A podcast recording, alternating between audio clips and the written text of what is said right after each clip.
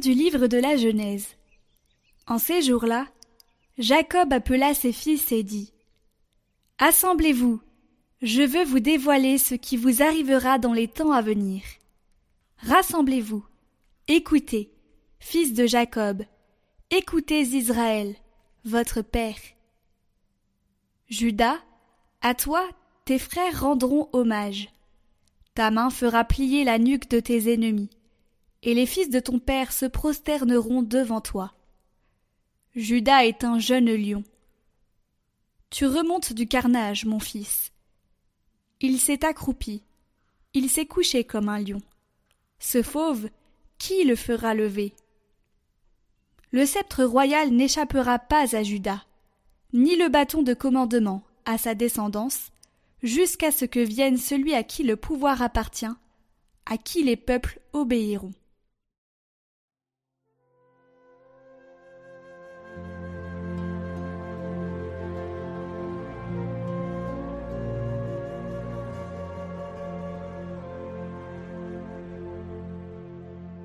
En ces jours-là fleurira la justice, grande paix jusqu'à la fin des temps. Dieu, donne au roi tes pouvoirs, à ce fils de roi ta justice. Qu'il gouverne ton peuple avec justice, qu'il fasse droit aux malheureux. Montagne, portez au peuple la paix. Colline, portez-lui la justice. Qu'il fasse droit aux malheureux de son peuple, qu'il sauve les pauvres gens, qu'il écrase l'oppresseur. En ces jours-là fleurira la justice, grande paix jusqu'à la fin des lunes. Qu'il domine de la mer à la mer et du fleuve jusqu'au bout de la terre. Que son nom dure toujours, sous le soleil, que subsiste son nom. En lui, que soient bénies toutes les familles de la terre, que tous les pays le disent bienheureux.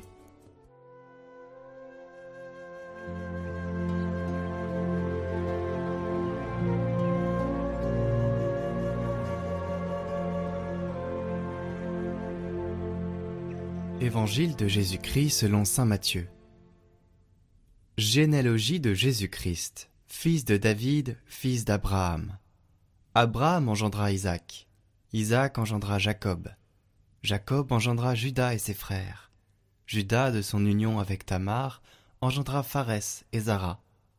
Pharès engendra Esrom. Esrom engendra Aram. Aram engendra Aminadab. Aminadab engendra Naasson. Naasson engendra Salmon. Salmon, de son union avec Rahab, engendra Boz. Boz, de son union avec Ruth, engendra Jobed. Jobed engendra Jessé. Jessé engendra le roi David. David, de son union avec la femme d'Urias, engendra Salomon. Salomon engendra Roboam. Roboam engendra Abia. Abia engendra Asa. Asa engendra Josaphat. Josaphat engendra Joram. Joram engendra Osias. Osias engendra Joatam. Joatam engendra Akaz. Akaz engendra Ézéchias. Ézéchias engendra Manassé. Manassé engendra Amon. Amon engendra Josias. Josias engendra Jéconias et ses frères, à l'époque de l'exil à Babylone. Après l'exil à Babylone, Jéconias engendra Salatiel. Salatiel engendra Zorobabel. Zorobabel engendra Abiud. Abiud engendra Eliakim. Eliakim engendra Azor. Azor engendra Sadok. Sadok engendra Hakim. Hakim engendra Eliud. Eliud engendra Éléazar. Éléazar engendra Mathan. Mathan engendra Jacob. Jacob engendra Joseph, l'époux de Marie, de laquelle fut engendré Jésus, que l'on appelle Christ. Le nombre total des générations est donc, depuis Abraham jusqu'à David, quatorze générations, depuis David jusqu'à l'exil à Babylone, quatorze générations, depuis l'exil à Babylone jusqu'au Christ, quatorze générations.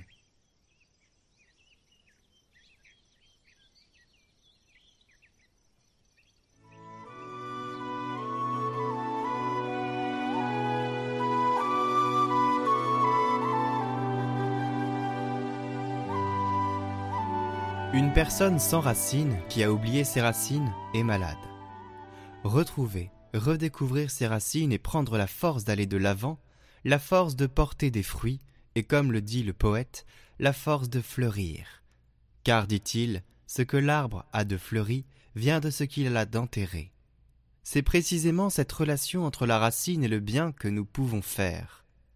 L'homme et la femme, qui trouvent leurs racines, qui sont fidèles à leurs appartenances, sont un homme et une femme dans la joie, de la joie, et cette joie, c'est leur force.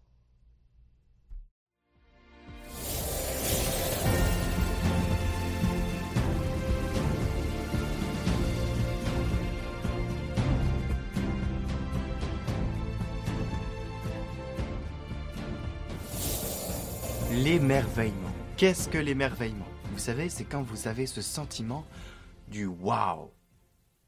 C'est beau. Cette nature est belle. Ou du je suis émerveillé par son attitude, par ce qu'il vient de dire, par la beauté, par ce que je ressens par rapport à ce qu'il vient de dire. On peut aussi être émerveillé par Noël, tout simplement. Imaginez, vous, enfant, enfin remémorez-vous plutôt, quand vous êtes enfant, que vous attendez les fêtes de Noël, le moment en famille, c'est émerveillant. Quand on découvre les choses, quand on est enfant, on est émerveillé. Eh bien, il faut garder un peu cette attitude d'enfant, ce cœur d'enfant. Le pape François dit que l'émerveillement, c'est une attitude fondamentale du cœur et de l'esprit. C'est l'émerveillement qui reconnaît l'œuvre de Dieu, et ça préserve du risque de tomber dans l'habitude. Est-ce qu'on n'a pas un peu la pression aujourd'hui de toujours être dans une espèce de routine? Alors, je vais vous poser une question. Est-ce que vous vous sentez parfois émerveillé? Ou bien est-ce que vous avez oublié ce que cela signifie?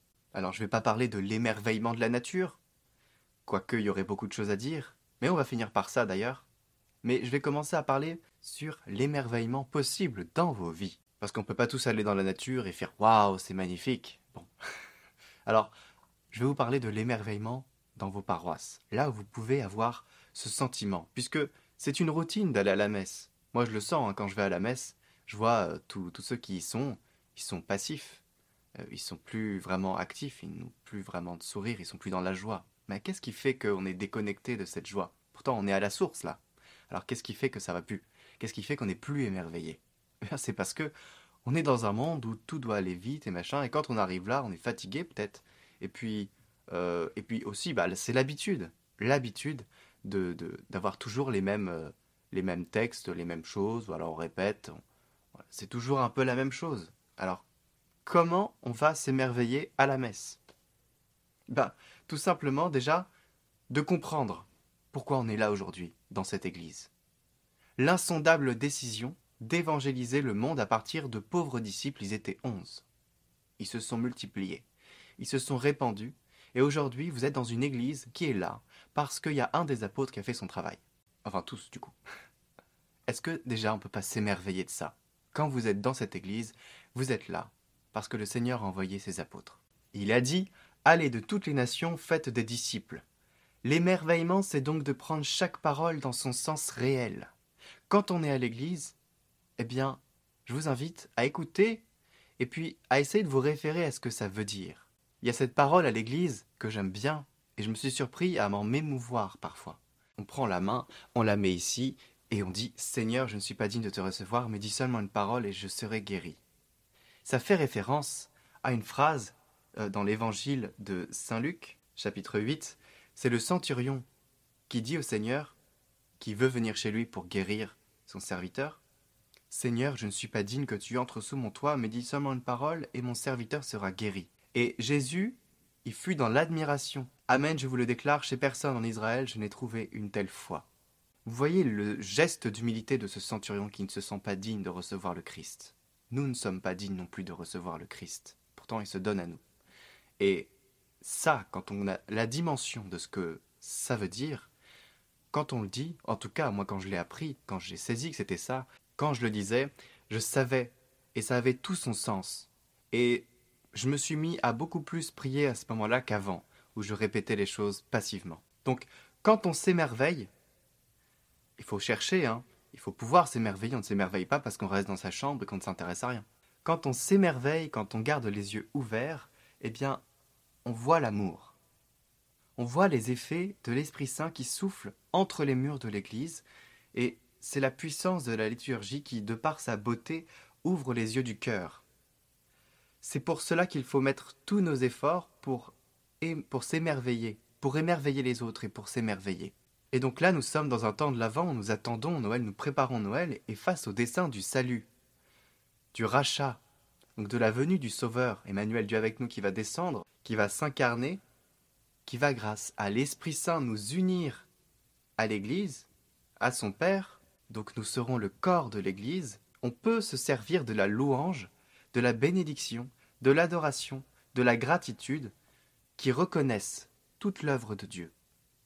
Et donc si on veut s'émerveiller, il faut s'ouvrir le cœur avec ces pratiques-là, louange, bénédiction, adoration, gratitude.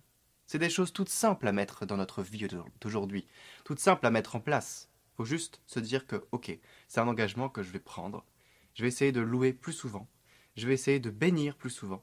Je vais essayer euh, d'adorer. D'aller à l'adoration, c'est important, le Saint-Sacrement et tout ce qui va avec. Donc la préparation, se purifier le cœur avec la confession. Et la gratitude, remercier. Vraiment communiquer cette, cette euh, gratitude aux autres. Et cette gratitude aussi envers le Seigneur c'est aussi dans la louange la gratitude.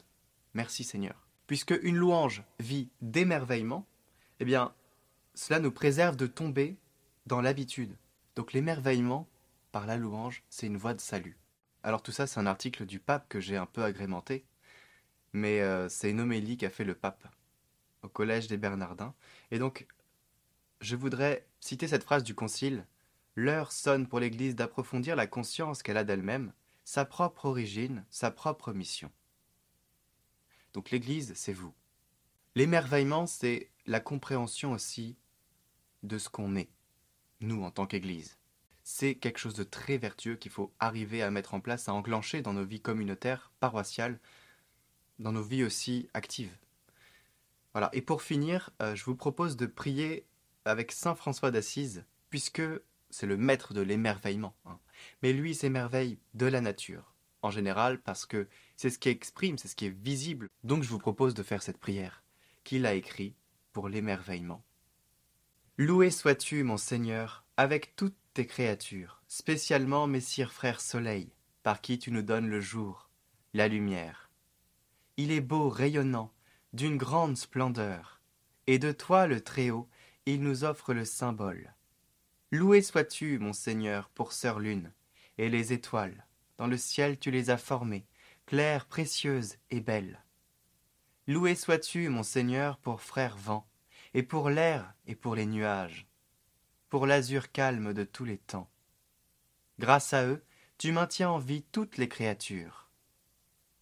Loué sois-tu, mon Seigneur, pour sœur eau, qui est très utile, et très humble, précieuse et chaste. Loué sois-tu, mon Seigneur, pour frère feu, par qui tu éclaires la nuit. Il est beau et joyeux, indomptable et fort. Loué sois-tu, mon Seigneur, pour sœur notre mère, la terre, qui nous porte et nous nourrit, qui produit la diversité des fruits, avec les fleurs diaprées et les herbes.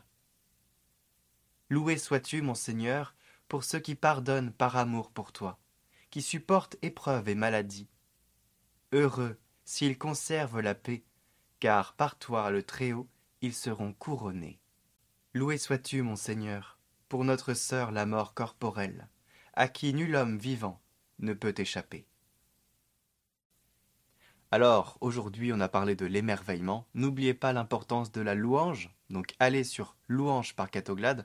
Vous avez des playlists de l'avant, enfin une playlist de l'avant, et d'autres playlists pour louer euh, avec des thèmes. Et voilà, c'est très important la louange. Euh, on ne le répète pas assez, puis on n'en prend pas assez conscience. Mais vraiment, prenez 20 minutes ou 10 minutes le soir, commencez une louange, finissez par une prière euh, du Notre Père, du Je vous salue Marie, et puis un gloire au Père aussi. Mais voilà, commencez la louange et vous allez voir que ça va vous porter, ça va vous permettre de vous émerveiller de plus en plus. Quittez votre routine.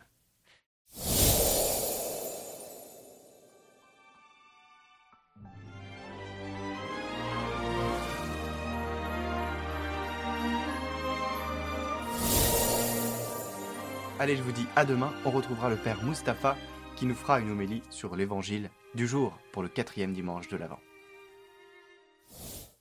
Une petite annonce, vous êtes invité à regarder sur C8 le samedi 17 décembre à 21h15 The Chosen, qui est la saison 2 de The Chosen, qui est euh, l'histoire de la vie du Christ.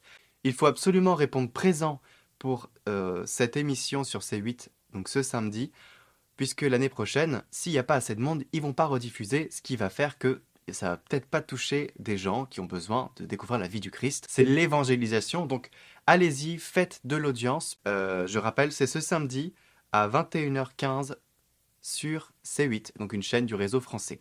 Pour ceux qui n'ont pas accès à C8, eh bien je vous mets un lien où vous pourrez aller voir plus précisément ce qu'est la série et puis après euh, je vous laisse aller voir euh, s'il y a des distributeurs dans votre pays. Je vais aussi partager la bande-annonce en fin de cette vidéo, donc n'hésitez pas, sinon la bande-annonce est aussi en description.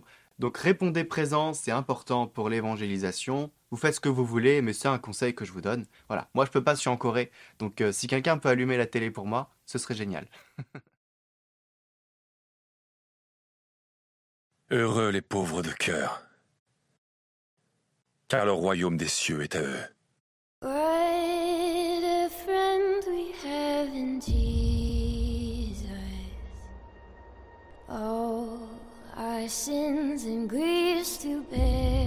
Heureux ceux qui pleurent, car ils seront consolés. Oh, what peace we often forfeit.